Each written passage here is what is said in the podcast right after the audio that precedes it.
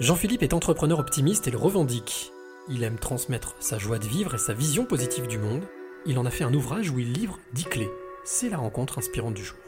Je suis Jean-Philippe Ackermann euh, et je suis euh, conférencier en optimisme, en optimisme euh, managérial, comme j'appelle, à savoir comment je mets en place l'optimisme dans les entreprises pour plus de développement, plus de confiance et plus de succès. En quoi est-ce que l'optimisme pour toi est important dans l'entrepreneuriat, Jean-Philippe? Parce que l'optimisme, c'est une, euh, une vision du futur, comme le pessimisme du reste.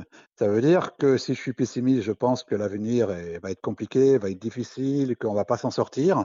Et si je suis optimiste, je pense exactement l'inverse. Ça veut dire que malgré les difficultés, je pense qu'on a les ressources pour pouvoir les surmonter et, créer euh, des produits nouveaux, des concepts nouveaux et peut-être un monde nouveau. Et dans l'entreprise, parce que je l'ai vécu quand j'avais 27 ans, puisque j'ai retracé des entreprises, je sais que l'optimisme donne confiance et mène au succès. Elle donne confiance parce que les, elle soutient les collaborateurs et que si le dirigeant a un avenir positif ou un avenir positif, ça renforce la confiance des collaborateurs et donc leur capacité à performer dans l'entreprise. Qu'est-ce qui t'a fait euh, bah, prendre ce chemin de l'optimisme? Un, quel déclic Une rencontre? En fait, non. Moi, j'ai compris, euh, j'ai une chance inouïe, c'est que j'ai compris à l'âge de 21 ans qu'on vivait qu'une fois, une seule fois. J'ai compris qu'on ne pouvait pas faire le, chemin retour, c'est-à-dire ce qui est dit est dit, ce qui est fait est fait. J'ai compris qu'à la naissance, on avait une espérance de vie de l'ordre de 30 000 jours. Et donc, à 21 ans, c'est ce que j'appelle ma révélation, si, si tu veux. Et donc, j'ai pris la décision d'être heureux. Et quand on prend la décision d'être heureux, on prend de facto la décision de l'optimisme. Parce que euh, décider d'être heureux, c'est décider que tous les jours sont des jours merveilleux et des jours uniques. Comment est-ce qu'on fait pour euh, décider d'être heureux? Ah, Comment est-ce qu'on fait? C'est-à-dire que souvent, cette réflexion arrive dans un moment le plus difficile. Moi, c'est lors d'un décès.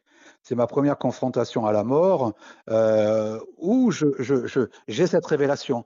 Et donc, je me dis que, euh, en fait, le bonheur, c'est pas une conséquence, le bonheur est un choix. Moi, j'en ai fait un choix. Alors, il m'arrive, bien évidemment, comme tout le monde, d'avoir des soucis, d'avoir des problèmes, d'avoir des désillusions, d'avoir même des échecs. Mais le fait d'avoir décidé d'être heureux me permet de rebondir beaucoup plus vite et beaucoup plus rapidement. Exemple, à partir du moment où je sais que je ne peux pas faire le chemin retour, euh, comme je disais tout à l'heure, ce qui est dit est dit, ce qui est fait est fait quoi qu'il m'arrive, je ne dis, je ne dis jamais ah si j'avais fait, j'aurais dû, nous n'aurions pas dû, parce que ça ne sert à rien. Donc je prends l'événement tel qu'il est et je vais derrière construire des solutions, des opportunités, du positif. Alors toutes ces expériences, tu as décidé d'en faire un livre pour justement rebondir en toute sérénité. Ça s'appelle Aussi fine soit la tranche, elle a toujours de face. Qu'est-ce qui t'a motivé? Qu'est-ce qui t'a donné envie d'écrire ce livre? En fait, ce qui m'a donné envie d'écrire ce livre, c'est que je vois trop de gens qui euh, vivent comme si la vie était éternelle. Et en fait, la vie est éphémère et la vie même est très courte. Et moi, ce que je crois, c'est qu'à partir du moment où on est sur Terre, avant nous, il y avait rien, après nous, il y aura rien, enfin rien de nous, quoi. Euh, je pense que nous avons une mission. Et notre mission, ma mission pour moi, c'est de, rendre ma vie la plus agréable possible pour rendre la vie des autres la plus agréable possible. Et donc, euh, voyant tout ce monde négatif, pessimiste, j'ai eu envie de leur raconter mon histoire et leur donner mes dix clés que je m'applique pour être heureux au quotidien. Et aussi fine soit la tranche, elle a toujours deux faces.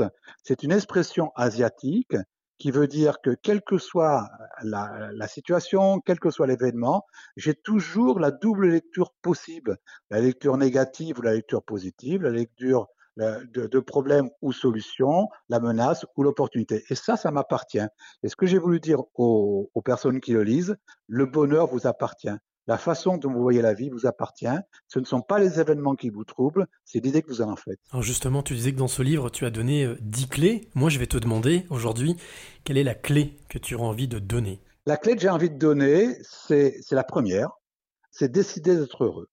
C'est la première. C'est la première des clés pour moi. Parce que le reste va aller de facto. Et euh, ce que j'aimerais, c'est que les personnes comprennent, euh, chaque fois que ça va mal, chaque fois que c'est difficile, euh, qu'on ne vit qu'une fois, qu'on ne vit qu'une fois. Et de se dire, il faut que je profite de tous ces jours qui me sont accordés, de tous ces jours qui sont un cadeau, et à moi de les rendre merveilleux.